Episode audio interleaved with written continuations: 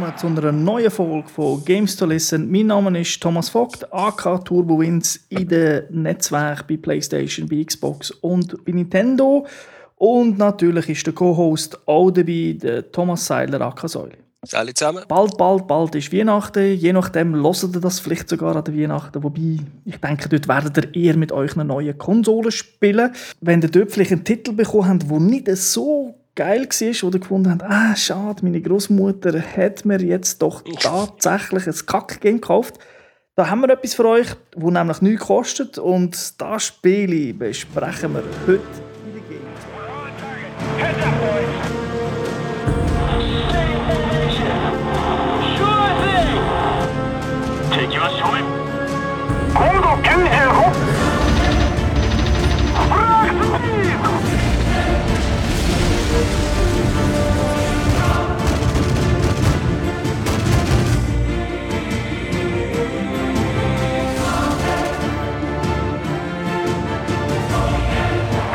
Der heutige Titel nennt sich War Thunder. Das ist ein MMO-Flugsimulator, entwickelt von Gaijin Entertainment. Publisher ist ebenfalls Gaijin Entertainment. Rausgekommen für PlayStation 4, Windows, PC und Mac OS X. Für PlayStation 4, wo wir es gespielt haben am 29. November.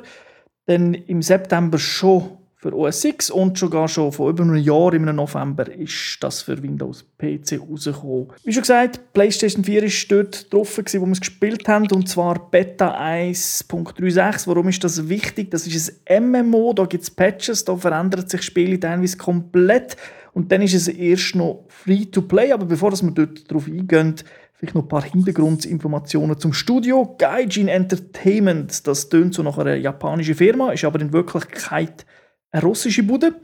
Die haben zum Beispiel Birds of Prey gemacht, Apache Air Assault, wo wir im Games to Listen 71 besprochen haben, oder im Säuli, sie Spiel des Jahres 2012, Birds of Steel, ebenfalls in Games to Listen besprochen, und zwar 113. Und vielleicht so noch eine Info zu War Thunder. Man hat im 2009 schon mit der Entwicklung von dem Spiel angefangen, damals noch unter dem Namen World of Planes. Das sagt im einen oder anderen vielleicht etwas. World of Planes, da gibt es auch ein ähnliches Spiel. Genau, es gibt World of Tanks. Das ist auch ein MMO, ein Free-to-Play-Spiel. Also es wäre das Pendant gewesen, einfach mit Flüger. Wenn wir etwas Neues testen, wie Free-to-Play oder MMO, gibt es natürlich die Frage, wie sieht unser Background aus mit diesen Games? Ich muss sagen, ich bin gar nicht so ein Free-to-Play-Spieler. Natürlich auf iOS, klar, oder auf Android dort schon Haufen, aber jetzt auf der Konsole weniger. Und auch MMO, dort äh, beschränkt sich mein Wissen eigentlich auf DC Universe. Wie sieht es bei dir aus, Säuli? Ähm, Free-to-Play-Games habe ich so ziemlich genau keine Erfahrung, außer ja, eben das, was du gesagt hast, mal auf dem, auf dem, auf dem iPhone oder so etwas angespielt. Und äh, MMO bin ich eigentlich auch ein ziemlicher Noob, wobei ich verstehe auch nicht, warum dass man das Spiel hier ein MMO nennt. Das ist einfach ein Online-Flügershooter. Genau, aber vielleicht, weil es einfach äh, mehrere Spieler online hat. Ja, also ich finde das jetzt, äh, weil man hat ja nicht irgendwie eine, äh, eine eigene Welt, die konstant weiterlebt oder so irgendetwas. Man geht einfach ins Spiel, geht fliegen und das war's. Genau. Aber egal. Vielleicht verkauft sich das besser unter dem Namen MMO. Das kann sein, ja. Um was geht es in diesem Spiel? Gibt es äh, bei so einem Free-to-Play-Game gibt's da eine, eine Geschichte? In diesem Spiel gibt es eigentlich keine Geschichte, nein. Zumal vorab zu erklären, War Thunder eben Flügersimulation, man fliegt gegen menschliche Gegner und die ganze Geschichte in dem Sinn ist so, sagen wir Ende 30er Jahre, Mitte 30er Jahre bis äh, Anfang 50er Jahre angesiedelt. Das heisst, man hat so die letzten Doppeldeckerflüger, die es noch hat gegeben Ende so in den Mitte 30er Jahren und die ersten Jets, die es dann äh, Anfang 50er Jahre gegeben hat, wo man damit kann fliegen Und ist das Ganze aber nicht irgendwie in einem realen Szenario integriert? Das würde sich ja anbieten, dann Geschichte Ja, doch. Also alle Flüger, die es gibt, die sind natürlich modelliert nach mit. Die haben so gesagt, sie seien sogar im Windkanal gewesen. Die haben also nach, äh, nach Modell, nach echten Flügern modelliert. Also es gibt keine Fantasieflüger. Das wird alles ausführlich beschrieben, weil es hat wie in Birds of Steel bereits so eine, eine Enzyklopädie drin, wo man dann zu jedem Flüger praktisch zu jeder Schraube kann nachlesen kann, warum das die dort ist verbaut worden. Also man kann sicher auch sagen, dass sie viele, viele Flüger, die sie hier drin haben, natürlich eben in anderen Spielen schon gebraucht haben und dort teilweise modelliert haben. Also es ist jetzt nicht so, dass man für das Game, ich, speziell Riesenaufwand betrieben hat. Es ist ja sehr Nein, ich gehe jetzt mal davon aus, das ist ähnlich wie bei einem Forza oder bei einem Gran Turismo. Das ist ja nicht das erste, das erste Spiel in der Serie. Die haben, die haben ihre Flüger schon und die einfach für jedes neue Spiel vielleicht noch ein paar hinzu und die alten ein bisschen verbessern. Wenn man zurückdenkt an die Zeit, grosse Schlachten, Dogfights, dort haben die Piloten noch müssen umkurbeln, richtig müssen schaffen. Das war nicht einfach alles elektronisch. Gewesen. Was sind denn da für Schlachtfelder und wie gross sind die? Mal zu der Größe, sie behaupten, die Engine können nicht mehr, aber das Größte, was es im Moment gibt, ist etwa 200 mal 200 Kilometer groß.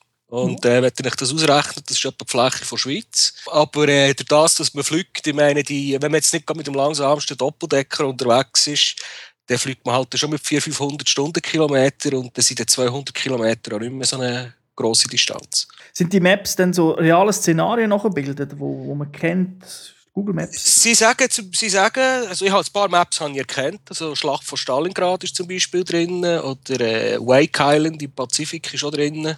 Sie sagen, es ist alles äh, echt modelliert, was wir jetzt halt müssen sagen. Wir haben das Spiel vor allem im Arcade-Modus gespielt und dort spielt man halt Fantasieschlachten. Und äh, wenn man dann auf dem realistischen Modus spielt, dann kann man dann wirklich äh, echte Schlachten nachspielen, sagen wir jetzt mal äh, der Angriff auf Bastogne oder einfach so gewisse Szenarien, die es wirklich gegeben hat gewisse hat es schon im Spiel drin, wo man selber nachspielen kann. Okay, aber genug jetzt mit dem Vorgeplänkel. Was erwartet mich als Spieler? Ganz viel Flüge. Ausser wenn man Pech hat, dann wird man schnell abgeschossen. Dann kann man zuschauen, bis die Runde vorbei ist. Für ganz einfach gesagt, ich habe wirklich, es ist eigentlich ein Shooter mit Flügern. Wir schon mit startet das Spiel, wir wählen das Land aus, wo man damit fliegen will. Joint Map, es gibt nur einen Quick Join. Und äh, dann spielen 32 gegen 32 Leute und probieren einander abzuschießen. Also ist das eigentlich Team Deathmatch oder gibt es noch etwas anderes? Nein, Team Deathmatch in dem Sinn gibt es nicht. Das sind Missionen. Es hat, man hat immer ein Ziel in dieser Mission und das ist nicht einfach der Gegner abzuschießen. Häufig, es gibt eigentlich zwei Missionstypen. Das eine nennt sich Ground Strike. Der, hat, der Gegner hat einen Panzer oder Schiffe, die kommen. Man hat die selber auch am Boden. Entweder tut man die eigene Verteidigung oder probiert die vom Gegner kaputt zu machen. Man kann natürlich auch seine Basen kaputt schießen, dann verlieren sie auch Punkte, weil es läuft, das Rangieren läuft so wie, wie wir das im Battlefield kennen, mit einem Ticketing-System. Mit jedem Abschuss oder mit jedem Fahrzeug, das man verliert, verliert man Punkte. Und der, der als erstes auf Null ist, hat verloren. Gibt es da verschiedene Szenarien, je nach Level, wo man fliegt, oder sind das eigentlich immer die gleichen Maps? Das hängt von, von den Maps ab. Also es gibt Zertiger, wo die einen zum Beispiel auf Wake Island äh, die Flughäfen schon haben und müssen verteidigen und die, der Gegner greift mit Schiff und äh, Landungsboot an. Mhm. Es gibt auch Zertiger, wo man irgendwelche in Bergen oben Panzerschlachten sieht. Das ist jetzt wirklich alles aus dem Arcade-Mode, der Fantasieszenarien, die da dargestellt werden.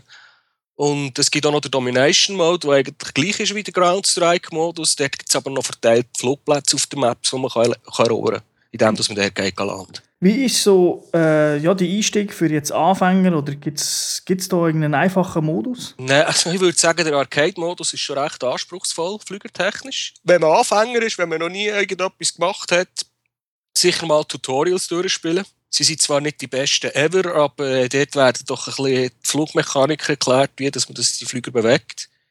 Weil äh, schon im Arcade-Modus hat man Black, wenn man zu viel G zieht, dann wird zum Pilot schwarz, dann hat man ein Blackout. Man muss auch wissen, wie man landet oder mal mit einem Torpedo vielleicht einen Angriff fliegt. Das geht nicht einfach so. Für Anfänger ist es sicher empfehlenswert, mal Tutorials zu spielen. Für die, die tiefer gehen die können Tutorials so im realistischen Modus spielen oder nach Realistic Online gehen. Und äh, dann hat man noch viel mehr Physik.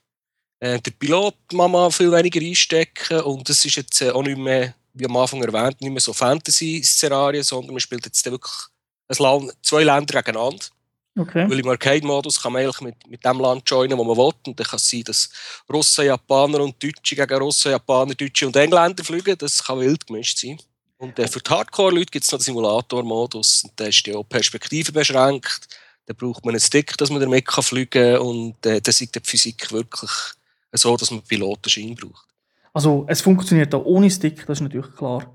Es ist nicht so, dass der Simulator-Modus nicht startet, wenn du keinen Stick hast. Weil es geht nein, nein, aber äh, es ist, sonst kann man wahrscheinlich den Flug, das Flugzeug gar nicht kontrollieren, wenn man nicht alle äh, Hebel hat. Es ist da, glaube ich, schon eben für Anfänger bis zum Experten etwas bot. Ich denke, wer halt eben die, ich meine, es ist ja nicht ihr erstes Spiel, eben Bird of Prey und all die Geschichten. Es, es steuert sich genau gleich, mehr oder weniger. Ja, ja man darf sicher, auch wenn jetzt der einfachste Modus Arcade heisst, man darf nicht irgendwie ein Ice Combat oder ein Battlefield oder so erwarten. Mhm. Du hast erwähnt, es gibt fünf Länder. Was Habe ich alle erwähnt. Ich glaube es. Ami, Also USA, England, Sowjetunion, Japan und Deutschland. Genau. Und äh, jedes Land von denen hat, glaube ich, einen eigenen Entwicklungsbaum, gell? Ja, es gibt im, ich habe es nicht zählt, im Birds of Steel hat es knapp über 100 Flüger gehabt. Hier sind noch ein paar dazugekommen. Ich würde jetzt mal sagen, es sind vielleicht 120 Flüger. Und da hat halt für jedes Land gibt's einen eigenen Tech-Tree mit den billigsten und äh, ältesten Flügern zuoberst. Und mit denen muss man auch rumfliegen, Erfahrungspunkte oder hier heisst es Forschungspunkte sammeln. Und mit denen tut man dann auch, äh, Flüge von höherem Rang freischalten. Okay. Das muss man eben mit jedem Land separat machen. Da merkt man dann ein bisschen schon den Ansatz, dass es eben Free-to-Play ist, dass man irgendwie halt ein bisschen etwas braucht, dass die Leute auch dranbleiben und immer wieder kommen, damit sie dann vielleicht schlussendlich gleich etwas ausgeben. Erklär mal so, was es sonst noch gibt. Es gibt ja neben, eben, man kann nur eine gewisse Anzahl Flüge an, hat man eine Crew dazu. Wie funktioniert das? Das ist, ein bisschen, das ist etwas, was jetzt im Tutorial zum Beispiel nicht erklärt worden und für mich als Noob ein bisschen schwierig zu herausfinden war. Man hat eben Crews und nicht Flüger in dem Sinn. Das heisst, man hat jetzt, sagen wir mal, mit den Amis vier Crews. Jede Crew hat äh, separate äh, Erfahrungswerte, also wie gut das der Pilot ist, wie weit das er sieht, äh, wie schnell das der Flüger gepflegt wird, wo er drinnen hockt, oder wie gut das Gunner sind. Und jeder Crew tut man einen Flüger zuweisen, den man schon erforscht hat. Mit der, man geht im Prinzip dann mit der Crew in Krieg und nicht mit den Flügern. Und äh, wie sich das so gehört, man kann eben Flüger kann man auch erforschen, man kann auch Upgrades für Flüger erforschen, Crews gibt es Erfahrungspunkte. Das kann man alles mit, dem, mit Sachen zahlen, in dem Sinn, wo man während, mit dem Spielen verdient. Aber da kann man natürlich überall auch richtiges Geld ausgeben, für die Sache zu beschleunigen. Mit dem Gunner verwirrt vielleicht jetzt der eine oder andere. Also, das ist ja nur, wenn du einen zusätzlichen Typ beim Flüger hast, der schießt. Weil normalerweise genau. tust du als Pilot schon ballern selber. Ja, ja, aber man hat halt wirklich alle Arten Flüger. Das, eben der Doppeldecker habe ich schon erwähnt. Da gibt es normale Kampfflüger. Ja, diese die japanische Zero ist etwa ein bekanntes. Ähm, es gibt auch Sturzkampfbomber. Wir haben auch die wirklich grossen Bomber, so die B-17. Und die B-17 zum Beispiel, die hat irgendwie sechs oder sieben Turrets drauf und die kann man auch alle mit, äh, mit Gunner besetzen. Und wenn man die rumfliegt, dann tun die automatisch äh, auf den Gegner schießen, wenn man einem nachkommt. Und man kann natürlich auch selber ballern, wenn man will. Zero, was gibt es sonst noch so für Flüger? Äh, einen habe ich glaube noch vergessen, Torpedobomber gibt es auch noch. Und da muss man auch wissen, wie dass man so ein Torpedo ins Wasser schmeißt, weil sonst, wenn man zu hoch ist, zu schnell, zu langsam, was auch immer, dann funktioniert es gar nicht. Genau, aber das lernt man eben teilweise im Tutorial oder es hat so Tipps, wenn man mit der, ja, mit der Maus, ich sage jetzt einmal, so drüber hovert, da kommen so Informationen über die ganzen Sachen. Aber man muss, man muss sich schon ein bisschen ja, reinkämpfen in das Ganze. Ja, es braucht ein bisschen Geduld für sich zu. Also ich sage jetzt mal, wenn mit der irgendjemand, der neu anfängt, wird vielleicht zwei, drei Mal Arcade-Mode spielen. Entweder fängt es einmal interessieren und dann tut man sich mit dem ein bisschen beschäftigen oder man wird wahrscheinlich nicht so lange mit dem Spiel bleiben hängen. Weil es ist halt schon, es macht sehr viel mehr Spaß, wenn man, wenn man halt die unterschiedlichen Taktiken kennt. Wenn man weiß, mit welchem Flüger man wie müsste fliegen und dass man jetzt zum Beispiel einen Bomber nicht unbedingt von hinten angreifen sollte, der einem 6 MGs anschauen oder so Sachen. Dass, wenn man das mal mit dem das ein bisschen äh, mitbekommt, ein bisschen Spass daran bekommt, dann wird das Spiel extrem spaßig. Ja, das kann ich bestätigen. Ich muss auch sagen, es hat ja zumindest im Arcade-Modus eine Ziel Zielhilfe. Das heißt, es wird immer äh, so eine Art Kreuz oder ein Punkt einblendet, wo man soll drauf schießen, also dass man richtig vorhebt, dass man, weil man ja vielleicht tendenziell zuerst einfach mal richtig Flüger schießt aber der natürlich sich ja bewegt. Also da ist dann doch schon Hilfe geboten auch für Anfänger. Das wird auf, auf der höheren Schwierigkeitsstufe ist das dann alles ausgeschaltet.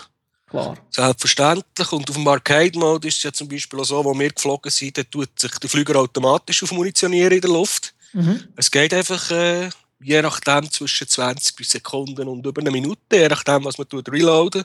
Und in den höheren Spielstufen, äh, da muss man dann wirklich zurück auf den Flugplatz landen und warten, bis man aufmunitioniert ist. Dann hat man dann nicht einfach sinnlose Munition zur Verfügung. das ist so, ja. Und auch dort, die gute Munition muss man natürlich zuerst erforschen. Die hat man auch von Anfang an dabei. Ja, da kann man ja recht, äh, eben mit diesen Upgrades, die man da freischalten kann, kann man dann verschiedene Arten Munition mitnehmen, andere Bomben, äh, mehr Leistung vom Motor, dass man schneller kann fliegen und so weiter. Okay. Aber äh, das alles äh, kostet Ingame-Geld, das ist mal eine. Und äh, wenn man dann so mit einem Flüger wenn so ein Flüger kaputt geht, einmal die, die besseren Flüger, die werden dann nicht automatisch repariert. Da vergeht einfach, die brauchen dann vielleicht zwei Stunden, bis sie geflickt sind. Und dann muss man auch wieder Geld ausgeben, um sie zu reparieren. Und je mehr Upgrades das man drauf hat, ist wie, einem Cheat, Racing Games, je mehr Upgrades das man drauf hat, desto teurer wird es dann auch zum Flick. Was gibt es da alles für, ähm, für Währungen, für Punkte? Wie, wie funktioniert das genau? Kannst du das mal klären? Es gibt eigentlich drei Währungen im Spiel. Das eine sind die Erfahrungspunkte und das andere nennt sich äh, White Lions. Das ist alles, äh, das kann man alles im Game verdienen. Mhm. Also mit, mit jedem Abschuss, den man macht, mit jeder Mission, die man spielt, bekommt man von diesen zwei Währungen Punkte, die dann automatisch eben für die Forschung eingesetzt werden oder man kann brauchen für Cruise freizuschalten, Add-ons zu kaufen. Und dann gibt es noch die ihre sogenannte Premium-Währung, das sind dann Golden, Golden Eagles, ja. Und die kann man nur gegen Geld kaufen. Also Okay. die kann man nicht verdienen im Spiel, da gibt es ja nicht irgendwelche Schatzkisten, die man kann finden kann, irgendwelche Leute, die plötzlich vorkommen. Und das ist die Währung, die man kann einsetzen kann, für alles zu beschleunigen. Einfach gesagt. Du Okay. willst ein Add-on schneller erforschen, kannst Geld ausgeben. Du willst eine Crew schneller leveln, du kannst Geld ausgeben. Du willst einen neuen Flüger, du musst ihn erforschen, kannst Geld ausgeben. Da stellt sich ja dann die Gretchenfrage, Free-to-Play, ist das auch Pay-to-Win? Ich bin der Meinung nicht, jetzt, ganz ehrlich nicht, weil durch das, dass die Flüger, die man hat, die sind alle in verschiedenen Rängen klassiert. Das heisst, äh, man kann sich nicht, auch wenn du jetzt, du jetzt ganz frisch anfährst, gibst 200 Stutz aus und kannst dir schon einen Chat kaufen.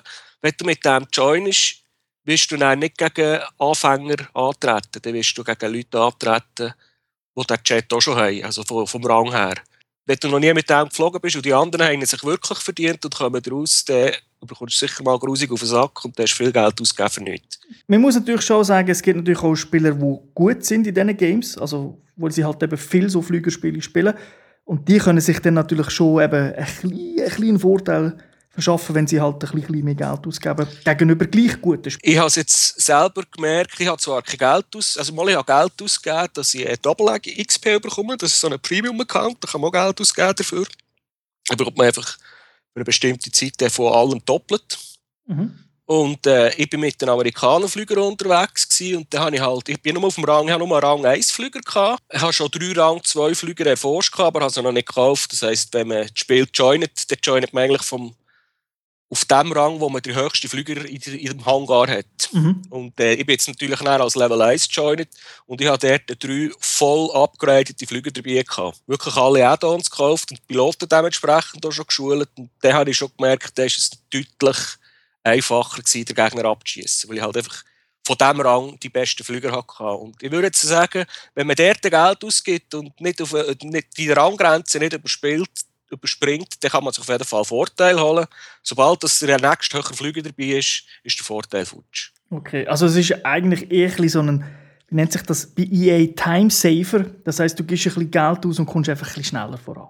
Ja, es ist so genau so wie so die Unlocks, wo man gerade alle Autos aufs Mal bekommt. Mhm. Es geht so ein bisschen vom Prinzip her mehr in die Richtung. Genau. Das Thema, das wir ansprechen müssen, ist das Menü. Weil ähm, ich finde es eine Katastrophe, das Ganze, also wie das aufgebaut ist, wie der im Menü das Zeug machen. Man merkt, das kommt von einem PC, es gibt Overlays, ein paar Sachen sind auf Buttons gemappt, ein paar Sachen müssen auf der PS4 den, den Touchpad nutzen, der drauf ist. Äh, die Scrollbalken sind so dünn, dass man es fast nicht äh, sieht, dass man sie fast nicht kann markieren kann. Also, eigentlich, wir motzen über andere Menüs, aber das ist wirklich etwas vom Schlechtesten, was ich je gesehen habe auf einer Konsole. Ja, es ist halt voll vom PC portiert. Das ist eigentlich für die Maus ausgelegt und das Touchpad ist so sensibel, dass wenn man es kaum anschaut, dann zittert die Mauszeiger schon quer über den Bildschirm. Ähm, ich glaube, wenn man schon nur äh, wie heisst es, die Empfindlichkeit vom Touchpad könnte oben abnehmen und man sich mal daran gewandt hat, dass man alles mit dem Mauszeiger macht, dann wäre es schon viel besser. Aber es ist, äh, es ist wirklich ein PC-Menü und der Konsolenspieler, der vielleicht nicht ans PC-Game denkt, wird sicher verwirrt sein.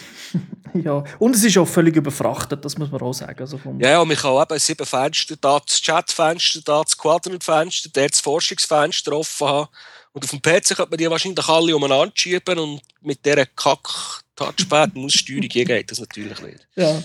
Dafür ist die Steuerung umso besser im Spiel und es ist ja wirklich, man kommt wirklich rein, also jetzt mit dem Controller, weil die ganze Steuerung eigentlich vom Flüger selber ist auf die beiden Analog-Sticks gemappt, standardmäßig und mit, äh, ja, mit den Buttons kann man dann halt die verschiedenen Sachen machen, von Gegner markieren, umschauen und so. Also das ist dann wieder super äh, gelöst. Das haben sie auch eigentlich eins zu eins von Birds of Steel übernommen, die Steuerung. Mhm. Es gibt kleine Unterschiede, die wollte ich jetzt aber nicht erklären, weil das interessiert einen. Kommen wir zur Grafik. Ich meine, es läuft auf der PS4, es ist auch eine PC-Portierung. Wie sieht es aus?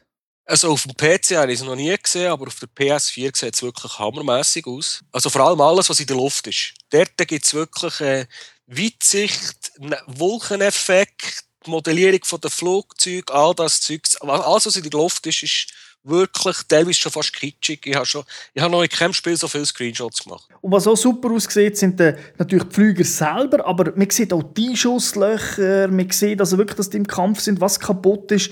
Äh, Das, das sieht wirklich alles top aus. Du siehst sogar, äh, wenn du selber schießt, siehst du Patronenhülsen, wie sie fortfliegen. Mhm. Und so Zeugs. Wenn man mit der Stuka unterwegs ist, die hat so eine, ein bekanntes äh, Horn drauf gehabt. Das, das, das äh, Heulen, das es hat gegeben, wenn sie im Sturzflug war. Das ist alles drin. Also vom Ton her ist das so gut. Einfach alles, eben, ich tue es noch einmal betonen, alles, was in der Luft ist und was mit Flügen zu tun hat, sieht gut aus. Genau, weil jetzt kommen wir zum Boden. Dort Ja, äh, eher PS2. dürftig aus. Ja, ich glaube, also ja, im Kopf sieht es aus wie PS2, aber es ist natürlich schon nicht ganz so schlecht. Ja, Aber- weil sobald dass man im Teufellug unterwegs ist, so Bäume und Straßen und auch die Fahrzeuge von den Gegnern oder die eigenen, die, sehen- die sind so klein und das sieht irgendwie, äh, so ein Pencil sieht irgendwie aus wie ein Rechteck mit, äh, mit, mit sechs Texturen drauf. Das ist so. Aber wie schon gesagt, in der Regel ähm, kämpfen wir ja, macht man die Dogfights und die Bomber sind relativ hoch und schmeißen einfach die Bomben ab, dass man nicht jetzt unbedingt gerade immer Tiefflug Ja, und wenn man tief fliegt, ist man meistens am Ausweichen und am Abhauen und hat gar nicht mehr so Zeit, für dort drauf zu schauen. Aber der Unterschied ist schon frappant vom Boden zum Himmel. Das ist ja so, ja. Es gibt einzelne Sachen, die nicht so schlecht aussehen, Brücken oder so. Das Wasser sieht nicht so mies aus, finde ich jetzt. Das Wasser sieht auch nicht schlecht aus. Und ja, eben sobald dass man vielleicht ein paar hundert Meter entfernt ist und ein bisschen mehr Landschaft sieht, wirkt es wieder schön. Das ist so, ja. Einfach nicht im, nicht im Detail heranschauen. Dafür sind zum Beispiel Cockpit, also die, die ich jetzt gesehen habe, das paar Mal angeschaut habe von meinen Flügern, die sind dann wieder auch wieder super modelliert, auch von drinnen, also nicht nur von außen.